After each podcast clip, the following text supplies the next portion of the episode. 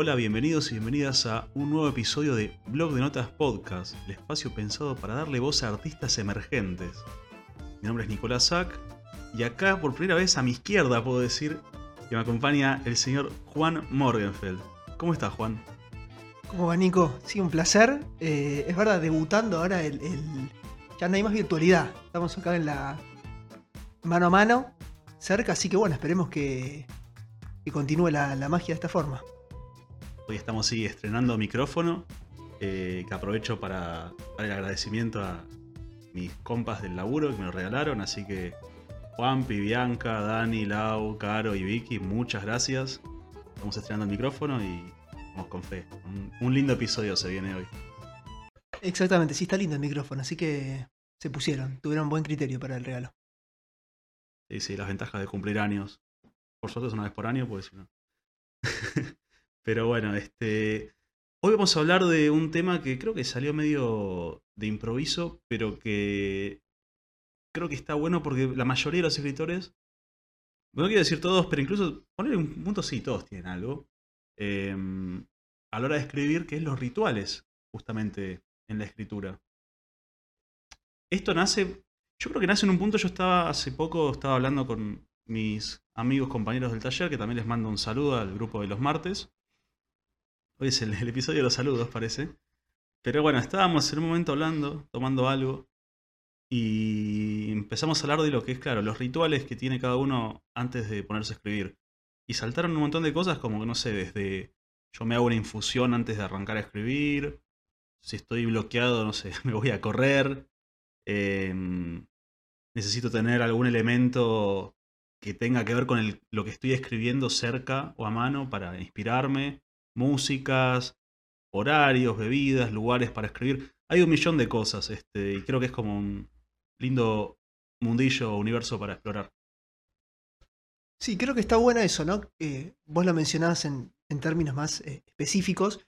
Creo que hay como dos, ¿no? Eh, vertientes de, de- de- de esta cuestión que estamos hablando. Una son las, las mínimas, como las costumbres mínimas, y las más quizás eh, máximas, que, justamente al menos iba, vamos a hacer autorreferencia para que sea más fácil. Por ejemplo, esto que decías de la infusión, que, a mí también me pasa, creo que está bastante bueno el, el hecho de tomarse un tecito para, como para escribir que, puede influir. Pero, por ejemplo, a mí la que me pasa más eh, a la hora de previa a la escritura, es como el mundito que uno se arma, es el tema de escribir de noche. A mí me pasa que me cuesta muchísimo escribir de día, inclusive puedo tener una hora libre, pero a las 3 de la tarde, un domingo, y yo no atino a escribir. Es como que tengo que esperar, no sé, cae el sol y, y- y se me prende un poco la, la lamparita o, o las ganas. ideas. Claro, una cosa así. Entonces, eso es increíble, porque en realidad, eh, obviamente que para la facultad y todo eso es escrito de día, porque te, te lo pide, pero por placer, en algo que, que no, igual nunca siempre 100% por placer, la, la escritura en mi caso, pero me pasa que tengo que esperar y de noche digo, bueno, sí, es como el primer gran ritual esperar a que sea de noche, por ejemplo. Claro. Este, bueno, a mí me pasaba antes este, que también necesitaba escribir de noche, de madrugada. Creo que por el punto de que es un horario donde sabes que nadie te va a joder. La mayoría está durmiendo, entonces es como que tenés ese espacio de tranquilidad donde estás vos. No hay, ruidos, no hay llamadas telefónicas, no hay laburo, no hay estímulos. Estás vos con, con la hoja en blanco y, y te lo tenés que enfrentar y bueno, eso es como el atractivo. Pero, en mi caso, me pasó que hace, no sé, un par de años que lo dejé de hacer porque no, no me da el cuero. Tipo, no, no, llego muy cansado. La conversión. Sí, sí. Este, pasé de all-nighter a... no, y a escribir de, de mañana incluso, ¿eh? A mí lo que me pasa, si querés mi ritual, yo laburo mucho home office, entonces me suele pasar que necesito salir de casa para, no sé, para buscar otro espacio. Y estoy yendo mucho a un bar en particular que está por casa, todos los sábados a la mañana, entonces es desayuno ahí, un café con tres chipá, siempre lo mismo, este, y me pongo a escribir. Y ahí saco tres hojas, ponele, y me hago tres hojas por semana, que no es un montón, pero tampoco es poco. Este, pero ese es mi ritual, y agarro y me pongo música. Y en mi caso me gusta mucho lo snob que voy a sonar en este momento, pero me hago cargo. No, los guachiturros, sí. No, pero me, me gusta mucho lo que es el jazz instrumental este, para escribir. Sí, me siento muy pretencioso, pero juro que sirve. juro que sirve para... No, pero Luis May era distinto, él usaba una música medio... Sí, medio música de los 50. Le mando un, un saludo a Luis May, ya que estamos mandando saludos. Eh, gran episodio. Pero no, no, yo necesito música que no tenga letra, porque creo que la letra también te distrae, por más que sea en inglés, en español, en coreano, lo que quieras. Necesito que sea solo musiquita y vos te metés ahí y entrás, entrás y... Incluso a veces, vos decís el tema de los ruidos. En el bar a veces me joden los ruidos y a veces no, depende de cantidad de gente que hay. Porque a veces tipo ni siquiera me pongo los auriculares y me quedo con la música que hay ahí, alguna que otra mesa que habla boludeces, pero que no te llega a molestar. Pero en general sí es eso, es el café, el bar y, y la música. Los chipá puedo prescindir o no, bueno, pero son ricos. ¿Quién le dice que no chipá? Claro. Si hay pan de queso ya te se caga la. la No voy a escribir, voy a comer chipá. La escritura es... viene- Claro. No, a mí se me venía a la cabeza recién, eh, me bajó del, del cerebro la idea, que viste siempre joden a Nadal, Rafa Nadal, el, el tenista, por la cantidad de rutinas y cábalas que se pone ante cada punta, el hijo de puta. Es como, hace de todo, pisa con este pie, se rasca, Se acomoda la vincha. se acomoda la vincha, está, tiene más tiempo eh, en eso que, que jugando, literalmente se lo han contado eh, en segundo, y medio que es un poco eso, yo no sé si Nadal va a jugar mejor o no, si hace eso antes o, o- o lo deja de hacer, pero me parece que uno se va armando un poco su, su- su propio mundito, su propia escena, antes de filmar, por así decirlo, llevándolo en la analogía en términos cinematográficos. Me parece que es eso. En tu caso, por ejemplo, lo que vos decías, bueno, me siento en este barcito, en esta mesa, pido esto, y ahora sí las condiciones están dadas para escribir. Por ahí te puse algo que está buenísimo, que es una cagada, por ahí escribís tres páginas, dos, una. A mí me pasa lo mismo, es como que mi infusión en la. Yo no tengo notebook, o sea, es una CPU en mi caso, entonces es la infusión con la misma luz a las 12 de la noche, que no hay ruido, que no me jode nadie, que está el vecino enfrente y yo con la luz prendida y listo, somos dos.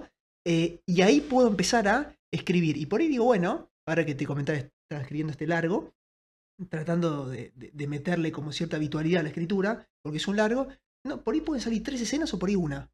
Pero yo necesito esas condiciones de, de la nocturnidad, de, estar tomando eso, y por ahí después puede variar y no, no sé si es mejor o peor lo que escribo, pero son las condiciones, la, la vara mínima que necesito para empezar a. Claro, es como armar vos ese, ese espacio que permita que fluya la creatividad, si querés. Algo que estaba pensando y que de hecho hicimos una encuesta en nuestro Instagram, que bueno, que pueden seguirnos en arroba blog de notas podcast, creo que era. Sí, creo que iba por ahí, no sé. Buscá- si buscas blog de notas en Instagram va a aparecer. Eh, y muchos hablaban de infusiones y siempre eran infusiones calientes. No sé si ya de por sí la definición de infusión viene de caliente, pero estaba entre café, té o mate. Y eso me deja pensando, ¿por qué es tanto el ritual tomar algo caliente para escribir? ¿Qué, ¿De dónde viene eso? No, no sé. No, tampoco creo que le encontremos respuesta ahora. Pero es como una experiencia universal, si se quiere, ¿no? En un punto. Tal cual, tal cual. Sí, sí, sí. Yo en mi caso es el, el té, por ejemplo. Así que sí, adhiero a ese, a ese club de las infusiones calientes. Sí, no sé si infu- sí, debe ser caliente esa infusiones. Es que sí, no va a poderte a escribir tomando un licuado de banana. No sé. No sé por qué. po- Podrías, pero no. Sí. Sí, sí, es verdad eso. No, y, pero está bueno eso, ¿no? Como uno se arma eh, un mundo, en el fútbol lo mismo, ¿viste? Tener siempre la misma camiseta. Y por ahí después el equipo pierde, gana, empata. Pero la camiseta la tenés. Es como lo mínimo para, para arrancar. Y la escritura por ahí requiere una cierta concentración que me parece que nos pone más como sensibles o, o- quisquillosos antes de, escribir. Uno no escribe en cualquier lado. Al menos a mí me pasa eso, como que necesito cierta intimidad que por supuesto la puedes lograr en un lugar público. Nosotros hemos escrito en, el mítico Varela y Varelita, por ejemplo, muchísimas cosas.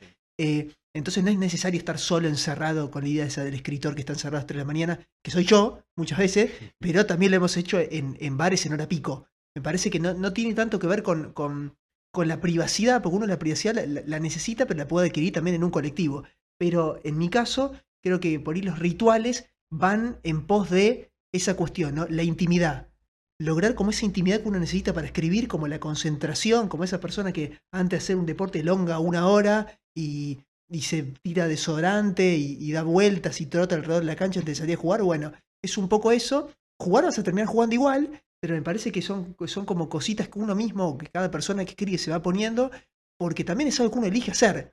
Obviamente en el caso de que sea una escritura paga o por, trabajo, creo que es diferente, deben estar esos rituales, por supuesto, pero es loco como la escritura que uno- elige hacer por placer, en un punto, también empieza a poner como todos esos obstáculos, en el buen sentido, antes de, realizarlo.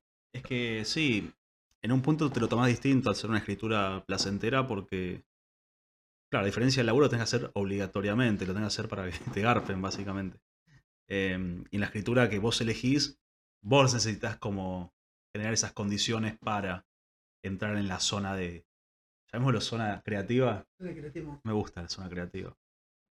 Así todo, como no es algo universal, o sí, pero no, no, no, no sé si aplica a todos los escritores porque he hablado con un par que me dicen, no tengo un ritual. Mm. Eh, no. Gente que, no sé, se puede poner a escribir desde el bondi, escribiendo desde el celular. Gente que lo hace desde la casa y, uche, me, me pintó una idea y lo armo y lo hago ahora.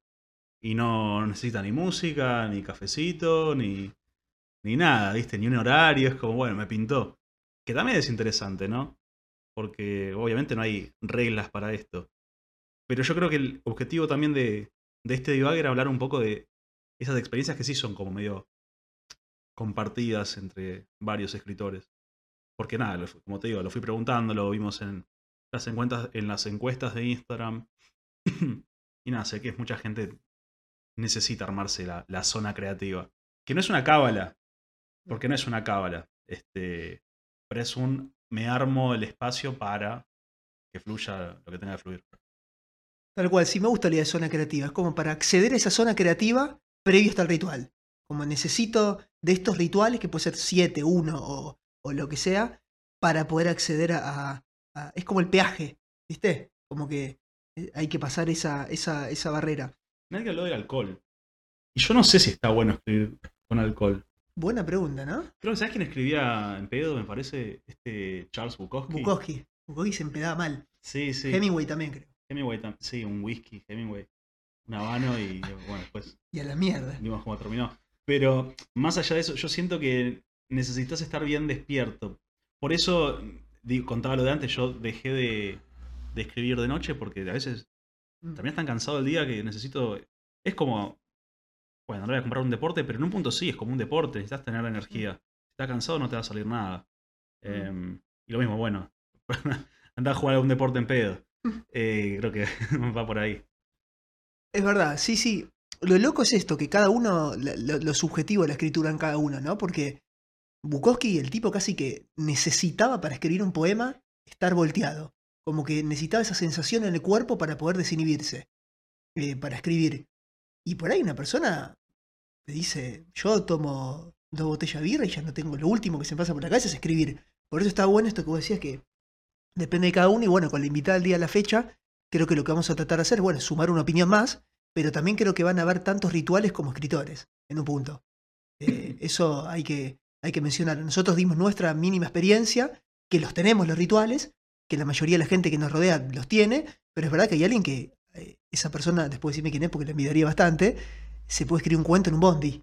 Se le bajó la idea. En mi caso, yo no, no, no podría escribir un guion en un bondi, sí por ahí bajar una idea. Esa inmediatez sí necesito bajar al blog de notas justamente, pero desarrollar una idea y todo necesito como, hey, déjenme mi zona, mi zona creativa tranqui.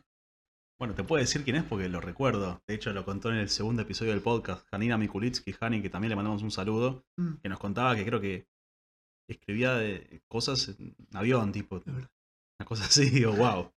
Este, Qué qué, poder. qué poder, yo no puedo. Eh, pero bueno, si te parece, Juan, ya pasamos a nuestra querida invitada de la fecha. Por supuesto, dele, dele paso. Hoy nos acompaña la escritora Janina Rosenberg.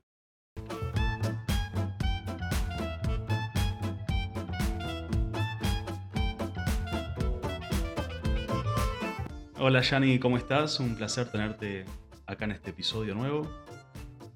Hola, ¿qué tal? Un gusto saludarlos, muchas gracias por la invitación. A vos por venir. Bueno, si te parece, vamos con la primera y como digo siempre ya clásica pregunta rompehielo y te preguntamos cuándo, cómo fue que empezaste a escribir, si te acordás. Em, recuerdo que de chica escribía mucho, Eh, sí recuerdo también eh, mi primera novela, la empecé a escribir a los 15 años, una novela de juvenil, de intrigas. Justo me habían regalado un libro que me había encantado y como que escribí una saga por ahí que no la terminé, por supuesto, y que es un desastre, que está guardadísima. ¿Tenía nombre? la no, no tenía nombre, pero bueno, seguía la línea de los mismos personajes, jugaba con, con, con esa idea de... La novela este que, que me había inspirado, creo que se llamaba algo de, los escarabajos mueren al atardecer, imagínense un poquito de, que, de dónde iba. Mm, claro. Eh, y después, bueno, nada, siempre disfrutaba las clases de lengua, eh, odiaba matemáticas, así que por eso terminé, digamos, en un, en un colegio industrial, estudiando química y después estudiando farmacia, ¿no? Casi como para tener mucha matemática y física, como para trabajar bien la imagen de escritor torturado, ¿no? Y claro, era necesario. y bueno, no, y después, eh, nada, después de estudiar farmacia, me fui por el lado de las letras eh, como, como hobby, la verdad. Ok. Justamente es interesante eso de que mencionas el hobby, ¿Cómo, si es que entran a jugar ahí los talleres, cómo entran a jugar en algún momento? Eh, ¿Te sirvieron eh, en la línea cronológica ahí que, empezaste con letras? Eh, ¿Cómo empezó ese, hobby a, desarrollarse? bueno, empecé, estudié farmacia, digamos, por, un mandato familiar, digamos. no conocí otra cosa, jamás se me había ocurrido estudiar letras, pero cuando terminé farmacia dije, quiero hacer algo digo, con, con esto de, de, escribir. Y estaba entre la carrera de letras y un taller literario y dije, bueno, pensando que era lo mismo, digo, hago la carrera y tengo un título. Eh, bueno, nada que ver, ¿no? Terminé la carrera y ahí sí me anoté en, en un taller literario, en el de Diego Paskowski, y fue él quien de manera muy generosa me dijo, eh, ¿qué, hace, qué, qué pasa? Que todavía no publicaste nada, eh, digamos, acá hay más que un hobby. Fue él el, que me impulsó a, a verme como, como alguien que podía escribir, ¿no? Claro, como que vio ese talento que quizá vos, no quiero decir minimizar porque, viste, uno a veces cuando habla de hobbies es como, no quiero decir minimizar, pero a veces se piensa de esa forma, pero como que vio algo más, una beta más que pura exclusivamente la parte farmacéutica o, o hacerlo por diversión, tomártelo más en serio quizá, ¿no? Sí, sí, totalmente. Sí, sí. Jamás se me, hubiera ocurrido que podía, eh, digamos, publicar un libro ni trabajar de, de algo en el ambiente, ¿no? Claro. Bueno, recién nos hablás esto de que estudiaste para farmacéutica y es una pregunta que solemos hacer, bueno, medio que nos hay un pequeño spoiler ahí, pero igual queremos saber este más como elaborada la respuesta de qué es lo que haces vos cuando no escribís normalmente. Trabajo en farmacia comunitaria, Ah, justamente. Así que estoy, estoy en la farmacia y cuando no estoy en la farmacia estoy escribiendo. Eh, me siento en la computadora, intento escribir y si no, igual los mejores, eh, los mejores hilitos de cuentos o de novelas surgen cuando estoy haciendo otra cosa y, y, me, y, me, pasa que tengo que ponerme a anotar, tengo que agarrar el celular y ponerme a anotar, eh, esté en la, en la mitad de la calle o en la farmacia, eh, me tengo que poner a anotar. O sea que hay muchos textos, me está diciendo, que nacen en la farmacia. Sí, sí, sí. Ah. Eso está bueno, es interesante como que te agarra la, la inspiración en, no en el momento de escritura, sino por ahí justamente cuando más alejada estás de eso. No, en los peores momentos me agarra. Sin duda, sin duda. ¿Vieron ese momentito en que a la noche te estás por dormir? Ese es el peor momento, porque decís, si me levanto y lo escribo, después no puedo dormir. Pero si no te olvidas. Si no lo escribís al día siguiente, no te acordás de una palabra. Suele pasar alrededor de las once y media, doce de la noche, ¿viste? Que te agarra ese impulso creativo y dices, la puta madre. Tal cual.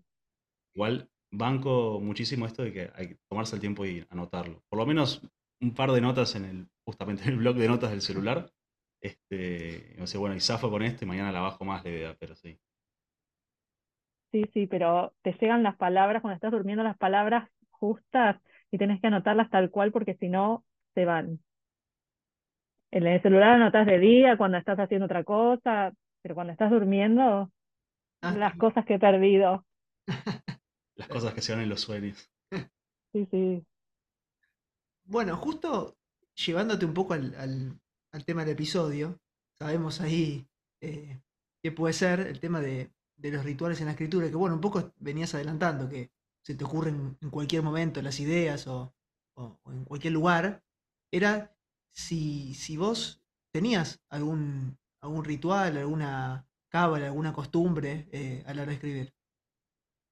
Me encantaría, la verdad que me encantaría ponerme música y ponerme a escribir, pero no me sucede, no me sucede ni, ni con un café, ni ni con nada. No hay infusión que te logre convencer. No hay infusión de nada. No, ojalá me tomara algo me, me pusiera un- con un té, ya me pongo a escribir. Magia, no. No, no, ojalá, Igual, espera, ojalá. vos recién decías esto de en la farmacia. Quizás sin darte cuenta, sin admitirlo, es un ritual eso, ¿eh? Que bueno, la surge, No, pero en la farmacia es como que puedo inspirarme más, poner. en la farmacia o cuando estoy caminando en la calle yendo quizás a la farmacia, en cualquier lado, no es que en la farmacia llego y los clientes me inspiran, no. Che, necesito un ibupirac. Uy, eso da una idea, ¿viste?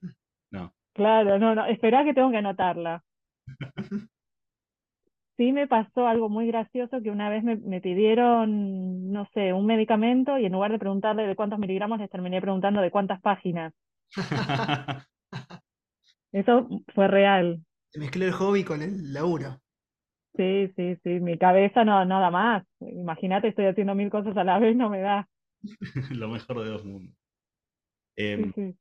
bueno, hablando del tema del, ya desde lo laboral, la farmacia, esto que me estás contando, ¿vos solés en general escribir desde el lado laboral, o sea, desde el espacio farmacia, o te gusta más desligarte de eso? Poner de la- a la farmacia como, como un tema. Claro, eh, como se Em, entremezclan recién con lo que contabas vos, digo, quizá también se entremezcla en cuanto a las historias. sí, no es mala idea. A ver, podría tomarlo, pero si lo pienso, por el tip. ¿eh? Después digo, decime cuánto te puedo cobrar por el tip y Sí, sí, sí. No, igual te digo que ella, eh, hay una novela que ocurre en la farmacia. ah, ahí va. Mi- creo que mi primer novela en serio y terminada y todo eso, que, que fue corregida por Diego, eh, ocurre en la farmacia, un policial. Uh, me encanta eso. Pero me, nada, me- una primera novela. Pero podría retomar el tema de la farmacia, no lo veo mal, ¿eh? Bien, banco, me parece que es un tema interesante. Gracias por el tip. No, también viste, porque uno como está a veces metido. Igual también puede, o sea, creo que pueden ser las dos cosas. O estás metido en el mundillo ese y querés explorar y meterte más, o, o no. Digo, estoy todo el día con esto, prefiero salir y que nada que ver. No, no programo tanto. Creo que no puedo programar tanto, porque si no me, me termino como aburriendo yo misma. Entonces prefiero no. Si de repente algún personaje me da, me, me tira como para el lado de la farmacia y quiere entrar a la farmacia el personaje mismo, entrará, pero no, no es que quiero planear, no que puedo planear. eh, mira, es, quiero que esta novela ocurra en la farmacia y voy a hacer que los... No, no, no puedo. Es como que hay algo muy intuitivo que me, me lleva a escribir eh, lo que me lleva a escribir, ¿no? Claro. Pero entiendo que partís de la base una idea igual. Eso sí está Eh, planeado de antes, ¿o no? Algunas cosas sí, otras no, nada. Ah, o sea, pues me decís, no, esto posta me sorprende un montón y me reinteresa. O sea, vos quizás te sentás sin saber qué vas a escribir y te mandás. Totalmente, sí. Eh, Quizás me surgió un hilito de, ya te digo, que es eh, alguna palabra, alguna frase inicial, alguna frase final, y de ahí empiezo a tirar y escribo. Wow. No, no, no puedo planear un argumento y decir voy a escribir sobre esto y tiene, no, no, nunca me salió cuando lo hice así. Bueno, eso es re interesante porque cada escritor, cada escritora tiene su, su método. Este, a mí me pasa que quizás soy mucho más estructurado en eso, mucho más cajita, necesito tener este, la idea y saber a dónde voy. sé que hay gente que arranca a escribir sin saber a dónde va y llegás. Este, pero es- es- me gusta también. Yo no podría hacer tu proceso. A mí me encantaría hacer el tuyo. Mm, Me Intercambio. encantaría, ten- claro, tener todo claro desde el principio, mágicamente, no, no, no me ocurre. Yo tengo que sufrir durante todo el trayecto. Más sufrimiento, pero después la recompensa es mejor. La, la A veces sí, a veces no, a veces sí, a veces no. Seamos honestos, de, de 100 cuentos, 90 van a la basura. Es la verdad. Bueno, hablando de cuentos, este, tuve la oportunidad de leer tu libro La piel intrusa, que ya te lo he comentado, pero lo disfruté un montón. Gracias, Seleccioné bueno. un par que me gustaron muchísimo. Quise hacer un podio y no me salió, porque hay varios que me gustaron mucho. Este, quiero ver después comparar con vos cuáles crees que son los más destacados para vos. A mí me gustaron Mariposas en la pared, El peor castigo, Guasubirá, El monstruo, El estipulante sabor de la libertad y Pajaritos de neón. Un montón de cuentos que real- realmente es como que están muy, siento que están todos muy, muy bien, como que entrarían a mi podio. Em, no sé cuál, vo- vos sentís que tenés algunos que decís, este, no quiero decir el hijo favorito porque no, no se hace eso. Me, un sacaste las palabras de la boca, o sea, ¿cómo se elige a un hijo favorito? muy Es difícil, ¿no? imposible, Pero es viste, si tenés- hay uno que decís, este me cae un poquito mejor, viste. No, lo que, los- lo que me resulta súper interesante de esto es que cada persona que le pregunto me dice otros cuentos. Entonces eso está buenísimo, porque no es que hay uno que, bueno, este para todo el mundo es, es el, el- el elegido. Eh, pero yo sí tengo que decir, hay, hay, hay algunos cuentos que me dieron muchas eh, alegrías. Eh, Septiembre en la piel, Sí, el primero. Bueno, sí. Alegrías también en el sentido de que eh, surgieron, surgió mucho diálogo alrededor de ese cuento, muchas, muchas eh, formas de interpretarlo distintas a, a las, a las que yo había pensado en un principio. Y eso me parece fascinante, ¿no? Sí, Eh, después sí, mariposas, eh, el monstruo. Creo que el monstruo es el, uno de los, el único que tiene algo de, de, de, de autobiografía, un mínimo detalle, unos mínimos detalles, pero bueno. Eh, y después Evelina, Evelina, Evelina también. pero bueno, mm, sí, lo adoro. sí. Te cuento lo gracioso que me pasó con el monstruo. Yo lo estaba leyendo el libro, me lo llevaba a lugares, bueno. Y un día me tuve que hacer un fondo de ojos ahí al, al oculista y me llevé el libro y mientras estaba esperando me habían hecho el te ponen la gotita, ¿viste? Para el fondo de ojos Sí, sí. y estaba leyendo El monstruo y a medida que lo estaba leyendo sentía como que estaba perdiendo un poco la visión, ¿viste? Porque empezás a ver medio borroso. Y digo, pero quiero llegar, quiero terminar. Y le, le- le- lo doy todo. Le metí y pude, pude terminarlo y me encantó el cuento. Pero me queda con esa anécdota de que a medida que iba avanzando la trama y llegaba al, al clímax del cuento, yo iba viendo menos, tenía que esforzarme más. Y me gustó. Ibas deformando el cuento, muy bueno. Sí, sí, sí. Este, estuvo bueno. Eh, hablando de, justamente que decía Nico, de, de la piel intrusa, genial el, el título, de, ¿de dónde sale? Eh, sale de, hablar mucho con mi editor. La verdad es que cuando yo este libro eh, lo mandé al concurso tenía otro título, tenía el título de Los afueras. Mm, Eh, y después, bueno, cuando fue a, a edición el libro y empezamos a seleccionar algunos cuentos, porque no todos los que habían entrado al concurso entraron en el libro, eh, mi editor me marcó como que había algo en común en estos cuentos, y es que ni yo me había dado cuenta, ¿no? La verdad, eh, que en todos los cuentos hay, hay un momento en que el personaje se da cuenta que hace algo que, que no se lo esperaba. Entonces es como que reaccionaban de una forma que les, le- les, resultaba ajena, como si tuvieran una piel intrusa que los guiara a hacer eh, algo que jamás hubieran imaginado. Y, y surgió de ahí, de, charlar mucho y, ver los cuentos eh, donde resaltaba esto, esto, esto intruso, esta, esta inconsistencia en, la forma de actuar, ¿no? Claro. ¿Y esta asociación que me está diciendo la saca tu editor? Eh, sí, entre, sí, sí, sí, sí. Em, me fue marcando que, que habían cosas en común entre los cuentos y bueno, después fuimos yendo y viniendo con distintos títulos hasta que quedó este. Mira, yo cuando lo terminé de leer y como repasaba los cuentos, yo detecté un par de temáticas así como en común, pero más allá de lo turbio que tienen algunos cuentos que son turbios y me encanta eso. Pero hay muchos que hablan de, maternidad, ¿no? O de, la figura de como el doble, ¿no? Los dobles. Sí. Y eso está bueno. Me, me pasó, por ejemplo, claro, en Mariposas en la pared y en ay, como el peor castigo, que también están las, las, dos cosas, ¿no? Como que se cumple maternidad y dobles. Y nada, está interesante.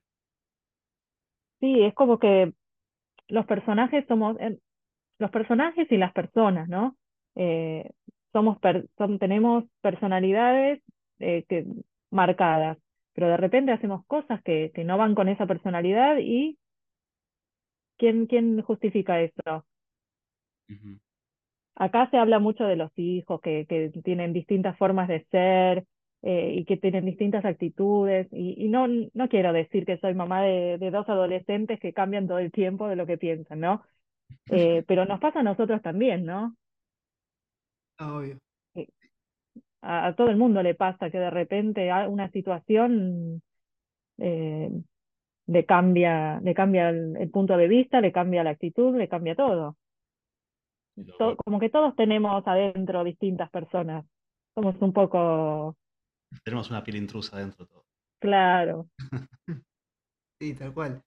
Eh, yendo justo, lo comentaste a modo de chiste hace un ratito, que, que de 100 cuentos 90 van a la basura. ¿Cómo fue el, proceso? Tanto de escritura, es una pregunta medio eh, amplia. amplia. el proceso de escritura como de selección, ¿no? Que sé que son dos mundos diferentes, pero ¿cómo, no sé, por ello cronológicamente o no, pero cómo, cómo te fue surgiendo el, que dijiste, bueno, acá tengo un, libro? No, es que no a eso tampoco.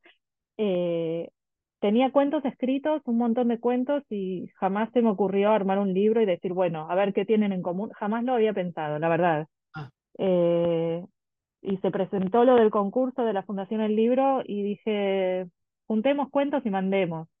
Y pedían una barbaridad de cuentos, una barbaridad. Eh, no sé cuántas páginas, y no llegaba, no llegaba, y empecé a meter cuentos que tenía escritos de, de hace mil años. Y, y después sí, bueno, cuando ya, cuando ya lo, lo presenté a la editorial y ahí fuimos recortando y se encontró, digamos, eso, eso que tenían en común, ¿no? Los cuentos, pero si no, jamás lo pensé como un, como un libro de cuentos y digo, bueno, voy a, tomar la temática de la maternidad y voy a armar un cuento de un libro de, que trate sobre maternidades. No, jamás.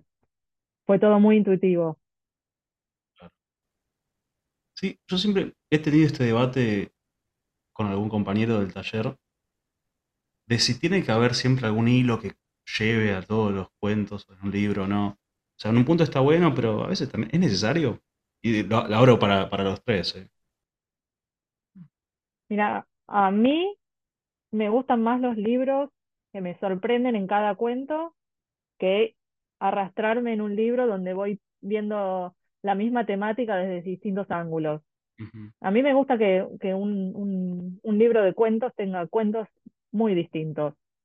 Mm, claro.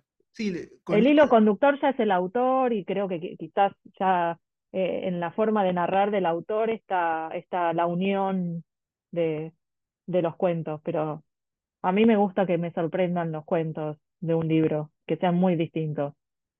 Claro, sí, yo opino parecido. Con Nico alguna que otra vez lo debatimos eh, fuera del podcast.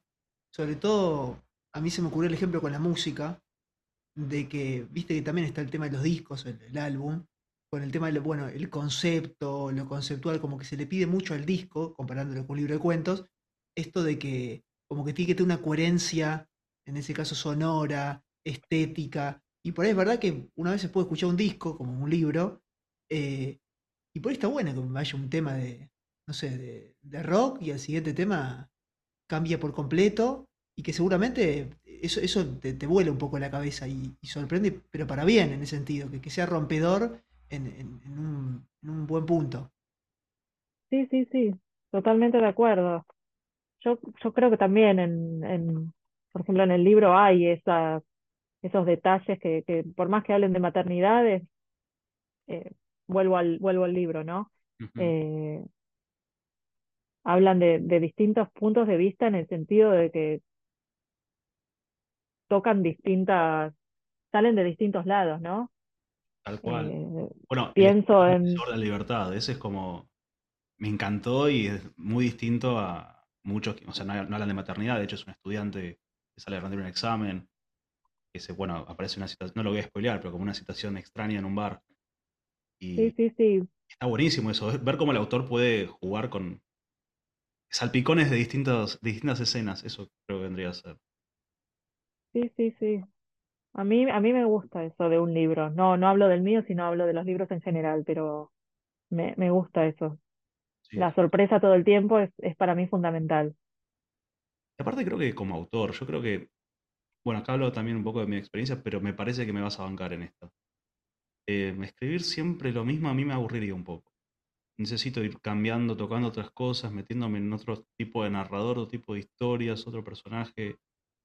Pero porque me divierta a mí, es como el, el desafío de me meto en este mundo y después salto a otro y a otro. Sí, sí, totalmente. Bien. Sí, me aburro muy fácil yo, tanto leyendo como escribiendo, me aburro muy fácil, así que si, si veo que estoy escribiendo dos veces lo mismo. Me, Me me autocastigo, me autocensuro. Está bien, está bien. Vos hablaste antes que tenés novelas también, además de los cuentos. ¿Vos te sentís más novelista o cuentista? No, vuelvo otra vez a insistir con lo mismo. Eh, No lo todo muy intuitivo, no, no, no planeo, digo, bueno, quiero escribir una novela y me siento y escribo y sale una novela. Quizás me siento y sale un cuento, Claro. O quizás me siento y no sale nada. Y el hoja en Eh, blanco es, es un tema. ¿cómo? No digo que la hoja en blanco es un tema, este, a veces No, puede. es terrible, es terrible. Sentarse, eh, tomarse el cafecito y sentarse en la hoja en blanco es, es algo Bueno, imposible por para eso mí. está bueno tomar el café, porque decís, bueno, el peor de los casos, si no escribo nada, me tomo un rico café. Sí, sí, bueno, la verdad que lo voy a tener en cuenta. Em, bueno, ¿les parece si pasamos ya a lo sería el bloque de lectura? Sí, cómo no. Evelina, apenas sonó el despertador, salté de la cama. Me puse las pantuflas y tironeada por el sueño, repté hasta la pieza de Evelina.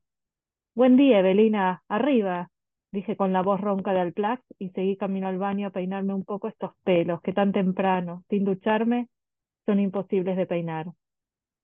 Al salir del baño me crucé con Pedro, impecable en su traje, el pelo húmedo por el gel, apurado como siempre.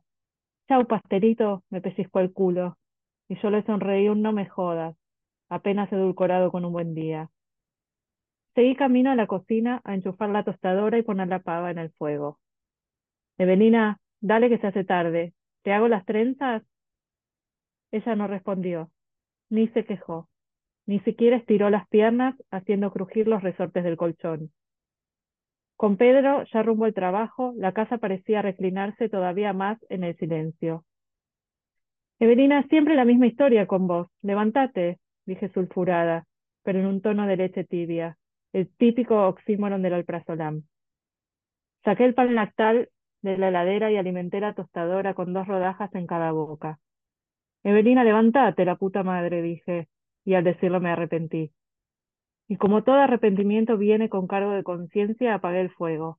La pava ya tiritaba sobre la hornalla y fui chancleteando hasta la pieza de Evelina. Eve, dije y golpeé la puerta a ver si así lograba despertarla. Evelina, mi amor, ¿qué te pasa hoy? ¿Te sentís mal? Entré a la habitación. Desarmé la montaña del acolchado y las frazadas y lo que encontré fue la cama vacía. Al fin se había levantado. Al fin te levantaste, Evelina. Me apuré a ir a la cocina. ¿Preferís manteca o queso blanco? Yo seguía hablando sola, porque Evelina no contestaba. Contesta, Evelina, ¿por qué no contestás? Serví el agua en las tazas y hundía en cada una un saquito de té. Evelina, sumé algo de música a la I para suavizar mi incipiente brote psicótico. Con los dedos en forma de pinza saqué las tostadas y las llevé a la mesa, junto a las tazas humeantes. Evelina, ¿dónde te metiste? ¿Venía a desayunar? Aceleré de una pieza a otra. Pasé por el baño, en el que todavía se respiraba el vapor cálido de la ducha, y después fui al living, al lavadero, a la cocina y también al balcón, donde Bradbury, lavaba colgando del hocico y cara de gripe en flor, giraba como una calecita intentando atraparse las moscas de la cola. Evelina no está. Por ningún lado no está. Abrí la puerta del departamento y salí. El aliento frío del pasillo me dio en la cara, y un escalofrío saltó a lo largo de toda mi espina dorsal. Evelina, Evelina. De a poco la voz se me aclaraba. Dejaba atrás la ronquera para ganar las inflexiones propias de la conmoción. Evelina, Evelina. Nada. En el pasillo, como en casa, solo silencio. Me asomé al pulmón de las escaleras y miré primero arriba y después abajo. Evelina, Evelina, ya no es gracioso. ¿Podés venir? Nada. Di media vuelta para quedar de frente a las puertas de los departamentos pero todavía no caía en la lógica desesperación de, toda madre al saber perdida a su hija. Le toqué el timbre al hippie del segundo B. Los hippies suelen andar despiertos a toda hora, y quizás él la había visto salir o había escuchado algo. Como nadie respondía, volví a tocar el timbre dos veces más. Nada. Segundo B, empecé a golpear la puerta. Suaves palmadas que de a poco se volvieron derechazos de knockout. Segundo B, segundo B, segundo B, no alcancé a un cuarto segundo B que el hippie abrió la puerta. Tenía un mapa de venas rojas en la esclerótica y unas ojeras verdosas que le combinaban con la aceitosa emulsión de sus ojos. El pelo grasiento le colgaba en ramisetes sobre los hombros. Disculpa que te moleste, dije ansiosa, pero a la vez amable y educada. ¿No viste a mi hija? ¿No sabes si por casualidad Evelina... No alcancé a completar la frase, que Evelina se materializó detrás del hippie. Pensé que los ojos se me iban a saltar de las órbitas, como en los dibujitos animados. Mi hija, ojeras y pupilas aceitosas igual que el hippie, llevaba una remera de fondo psicodélico en amarillo y rojo, con una caricatura de Jimi Hendrix en escala de grises. Apenas le tapaba la línea de la entrepierna, y no había que ser ni mago ni parapsicólogo para adivinar que debajo no llevaba bombacha. Cerré los ojos y conté hasta diez, hasta veinte, hasta cincuenta mil, segura de que cuando los abriera ella no estaría ahí, sino en casa, mordiendo una tostada o hundiendo una oblea en el té. Y la joven de la remera fumada no sería más que la novia yonki del hippie, una flaquita de pecas anaranjadas increíblemente parecida a mi Evelina.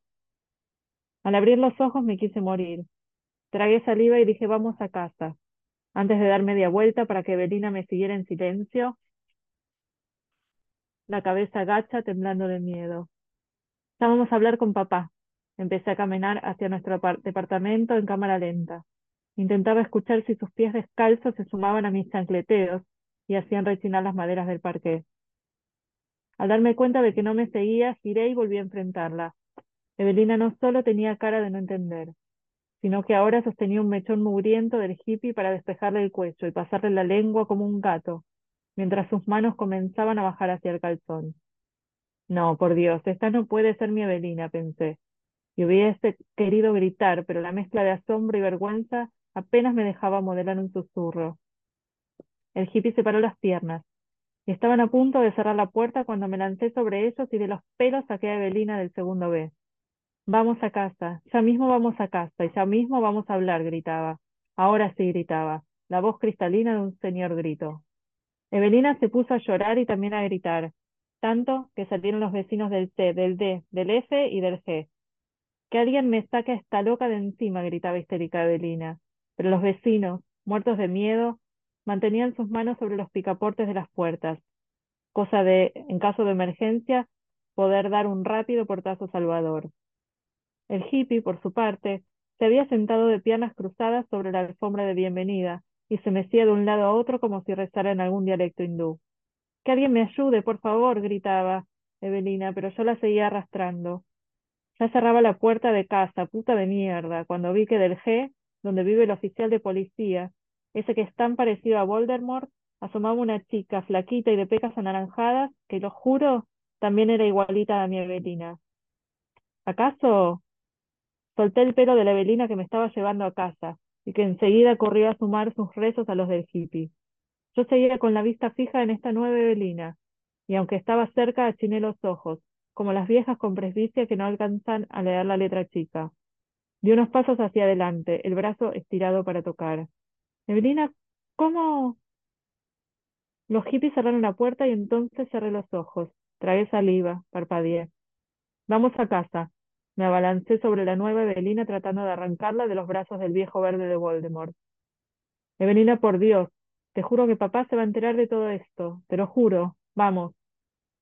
Que me suelte. Que me suelte, gritaba esa Evelina, mientras yo trataba de meterla dentro de casa, de terminar con el show. Y en eso alcancé a ver que otra Evelina, otra Evelina, de no más de doce años, me miraba asustada junto a la gorda perfumista del departamento C. Miré a una Evelina y después a la otra. Solté el brazo de la Evelina que lloraba en busca de la reacción de Voldemort. Con el entrecejo fruncido miré hacia el departamento de los hippies. Miré a la Evelina del viejo verde, a la Evelina infantil y también a una de cabello platinado, lo Marilyn Monroe, que había salido del D, y a otra que se asomaba del F, que Dios mío, tenía un embarazo de más de seis meses. Cerré los ojos y me quedé así un rato. Después volví a abrirlos sin saber qué hacer ni qué decir. Cuando al fin pude mover la lengua, esta vez mi letargo ya no era culpa del sueño ni del alplac, solo pude decir vamos, por favor, Evelina, vamos. Y más que una orden era un pedido, un ruego, un rezo, el deseo de que una de las Evelinas quisiera darme la mano y volver a casa conmigo. Bueno, excelente, Yanni. Muchísimas gracias por compartir con nosotros este cuento. Me encantó. Ahora, encima, poder escucharlo leído por vos, creo que me gusta más que antes todavía. Los lees muy bien, me gusta cómo interpretás. No te lo puedo decir antes, me gusta también mucho cómo adjetivas en tus, tus cuentos. Y un recurso que usás, que lo vi en varios cuentos y me encanta, es esa, esa pregunta que se hace el narrador como si estuviera preguntándose a sí mismo, como dudando. Me Sí, encanta sí, eso. Em, gracias. pero vamos a, a las preguntas para vos. No pregunta narrador, sino pregunta Janina Rosenberg. ¿Cuál sería, si lo recordás, si lo hay, el trasfondo detrás de este cuento? ¿De dónde nace? Eh, creo que nace de, de mi experiencia como madre. Que no esté escuchando a mi hija o mi, mi hijo porque me matan, ¿no? Pero, pero uno tiene como madre ese temor de qué va a ser su, su, el- su hija, su hijo, de su futuro, en qué se va a convertir, si uno le está educando bien. Eh, me parece que parte de, de, de ese temor maternal que no sabe, que no sabe si está haciendo las cosas bien. Me parece que alrededor de todo el libro está ese temor, ¿no? Sí, yo creo que sí. Y lo que te decía antes, también vuelve esa temática de la maternidad, vuelve la temática del doble. Me parece muy interesante esas conexiones que quizá en un principio vos no, ni siquiera las pensaste, pero que Tal cual. están. Sí, sí, no fueron pensados, o sea, son temores intuitivos, es, es un libro para, para analizar con, con una psicóloga, a ver si, qué me está pasando, qué me pasaba en ese momento. Creo que todos los, los que escribimos estamos un poco locos, por lo menos con Juan, creo que estamos de acuerdo eso. Sí, sí, Bien. Y no, está bueno además el pasaje de esto, ¿no? De, que decía Nico del concepto del doble, pero de, de- de la Evelina a las Evelinas, eh, se da muy fluido hacia el final del relato, como que, y tú, bueno, debe haber salido natural, pero está, fluye muy bien en el cuento. sí, sí, empezaron a surgir y bueno, tenían que seguir surgiendo porque e- es- se desdobló el, el doble, se- Claro, tuvo que, tuvo que multiplicarse. Sí, y aparte me gusta porque es como que el cuento, pues yo lo había leído antes, sabía cómo, cómo iba, pero te va llevando para algo y al final el, el final te cambia todo el paradigma de lo que te estabas imaginando. Eso me encanta. Cuando el cuento te logra engañar así, creo que es- habla muy bien del cuento, bien logrado. Sí. Bueno, es lo, es lo que te decía antes, o sea, trato de, que, de sorprenderme a mí misma, porque si no me aburro yo también. O sea, Mm. pregunta ahora que ya tenemos al autor acá. Vos cuando lo estabas escribiendo, no imaginabas que ibas a terminarlo así. O sea, te pintó en el medio, primero era una hija que le encontrás con un hippie y de repente, ¿cómo fue el Eh, proceso ahí? no me acuerdo, si te soy sincera, eh, creo que surgió al final el, el, el desdoblamiento de, de la Evelina. Mm. Y teniendo en cuenta entonces esto que me decís, vos cuando, una vez que terminás el, el cuento, porque incluso creo que ya desde el principio del cuento como que, no sé si es que das pistas o qué, vos volvés a leerlo después de decir, acá puedo agregar algo para que me termine de rimar mejor al final, para que me cierre, o cómo es. sí, sí, sí, sí. Soy muy obsesiva y trabajo, voy y vuelvo todo el tiempo. El primer borrador es, no, no, no queda nunca. No, no, y puedo corregirlo tantas veces que voy palabra por palabra. Bueno, No, no, tengo, tengo un nivel de, de, de, de psicosis mal. No, pero me gusta porque es como que buscas la, la palabra justa. Creo que es eso. en- como que se nota que está recontra pensado en la palabra que va acá y. Como se nota No, pero. Veámoslo como un trabajo, ¿no? Ese es el trabajo del escritor, ¿no? Trabajar cada palabra para buscar la palabra correcta, el tono correcto. Es el, es el trabajo y es, es, las cosas se logran con trabajo, Sí. Trabajo y vocación, porque nos tiene que gustar.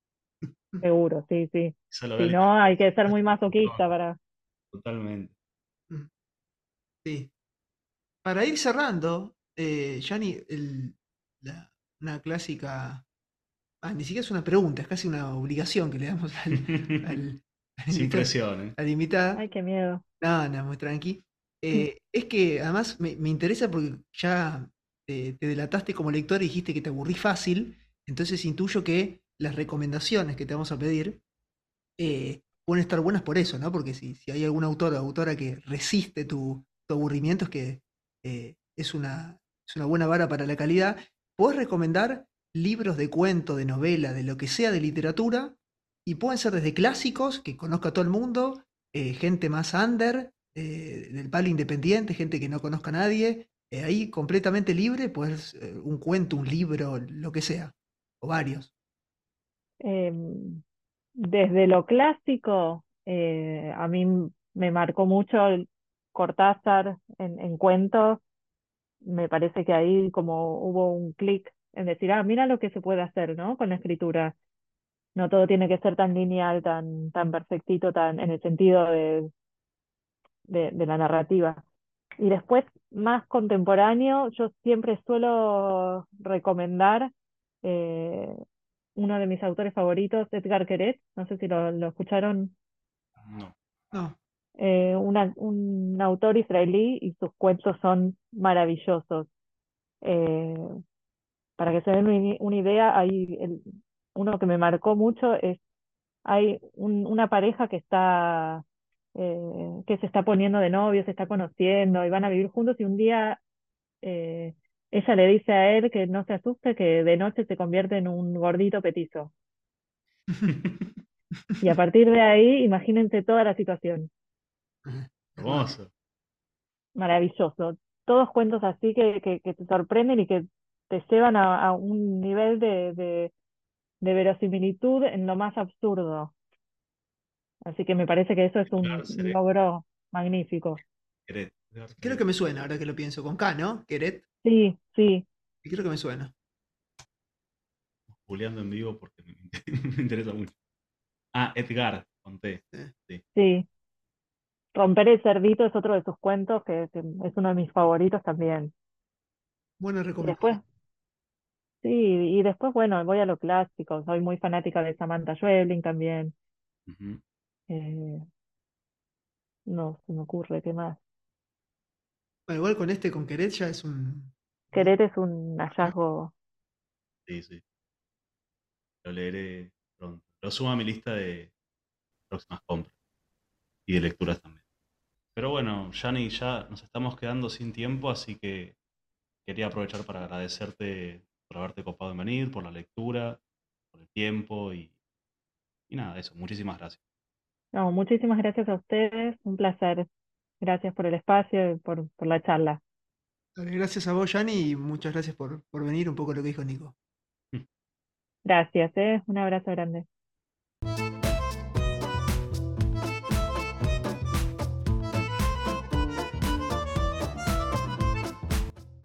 Bueno, Juan, ya estamos llegando al final de este episodio 29, el episodio Gnocchi del podcast. ¿Qué te ha parecido? Me pareció un, un gran episodio. eh, muy copada la invitada y logramos un poco desasnar ahí la- el tema de bueno, los rituales, ¿no? Que justamente con ella estuvo el ejemplo de que no tiene ningún ritual y pudimos ver ahí la- las diversas formas de encarar la, la escritura. Y sí, son distintos métodos para todos y obviamente los rituales iba a cumplirse también. Eh, pero bueno, ojalá la próxima pueda escribir Yanni con un café. pero estuvo- la verdad estuvo muy bueno, estoy muy contento con este episodio. ¿Te parece si hablamos un poco de la portada del día de la fecha? Me parece muy bien. Excelente. Bueno, la portada del día de la fecha la hizo el dibujante y artista Santino Vargas. Pueden encontrarlo en Instagram como arroba Tatulo Vargas y ver las cosas que hace que están buenísimas. Y las redes de Yanni, la invitada de main character. Main. Claro, pueden encontrar a Shani en Instagram como arroba Shani-Rosen. Y también la pueden ir siguiendo las cosas que irá compartiendo ahí. Em, pero sí, para eso está Instagram, ¿no? Para seguir, que te sigan, los likes. El intercambio virtual, todo. Fotito, tuki. Ah, hay que vender humo. Las redes, ¿no? Aprovechamos para que nos puedan seguir en Instagram. no, igual para fuera, fuera de joda. Fuera de joda, este, nos pueden seguir en nuestro Instagram, arroba blog de notas. ¿Cómo era nuestro Instagram? Sí, creo que iba por ahí. ¿Era arroba blog de notas podcast o arroba? No me Sí, acuerdo. creo que sí. Arroba blog de notas podcast. Y es medio largo el nombre. No, pero es igual, eh, lo bueno es que tiene el mismo nombre que el podcast, entonces es fácil. Bueno, si no, no, no se van a confundir. Claro. Nos pueden seguir en arroba blog de notas podcast que ahí vamos subiendo las actualizaciones y cositas, se vienen cositas. Em, pero bueno, contentos de un episodio más y esperamos que el 30 esté a la altura del 29. Ojalá, ojalá, ya está, está ya llegando. Y los 30, viste, son Aquel que los 30. las crisis de los 30. Pero bueno, este, ha sido un placer y nos veremos en el próximo episodio, Juan. Vemos, Nico.